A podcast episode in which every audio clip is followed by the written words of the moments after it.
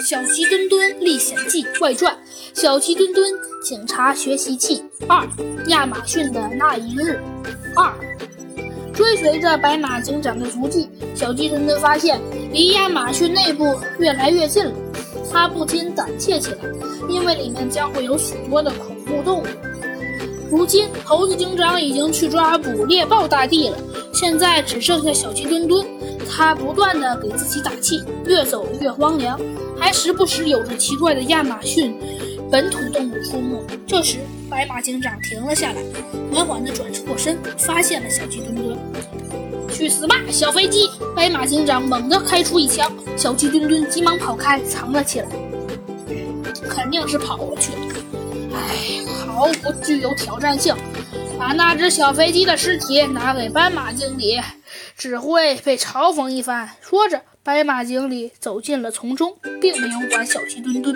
小鸡墩墩急忙探出圆溜溜的眼睛，看后，他惊讶地发现里面竟有一座高耸入云的高楼。只见白马经理输了一串密码，立刻门闪出了激光，竟织成了一个传送门。白马警长急忙跳进去。结果他刚进去，大门就关闭了，化为激光，进入了密码的地方。小鸡墩墩急忙跑了进去，因为他记住了密码，因此也进了传送门。他仰头看着，竟然全是穿着白大褂的身影家。他向后跑着，这里充满光芒。他终于走到了尽头，发现竟是一个电梯。他按开电梯，发现光复都是足有。负三百层高楼都关着被抓来或犯人大错的黑白动物，等待被改造成怪物。他只好看着正数的楼梯，共九百层楼。他于是按下了第九百层楼的按钮。刚一按下，顿时电梯以每秒五十米的速度上升着。渐渐，他感受到空气稀薄。终于，门开了，天空之城第九百楼到了。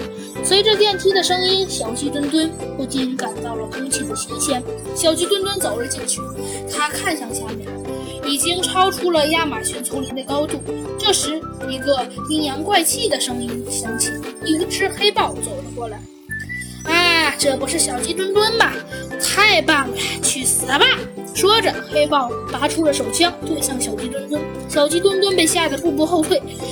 只见一刹那，子弹破膛而出。忽然，小鸡墩墩身后又一枚子弹飞了出来，打到了黑豹的左臂。小鸡墩墩转头看去，竟是白马。白马微微一笑：“我来救你了，小鸡墩墩，你很棒。”说着，白马扑了下去，与黑豹扭打了起来，不分上下。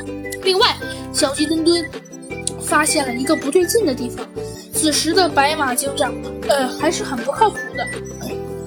小鸡墩墩却感受到，此时的白马警长正义、热血，与之前的邪恶无情的他截然不同。墩墩又抬起头，惊讶地发现白马警长竟被压倒在地，黑豹正妄想去吃掉它。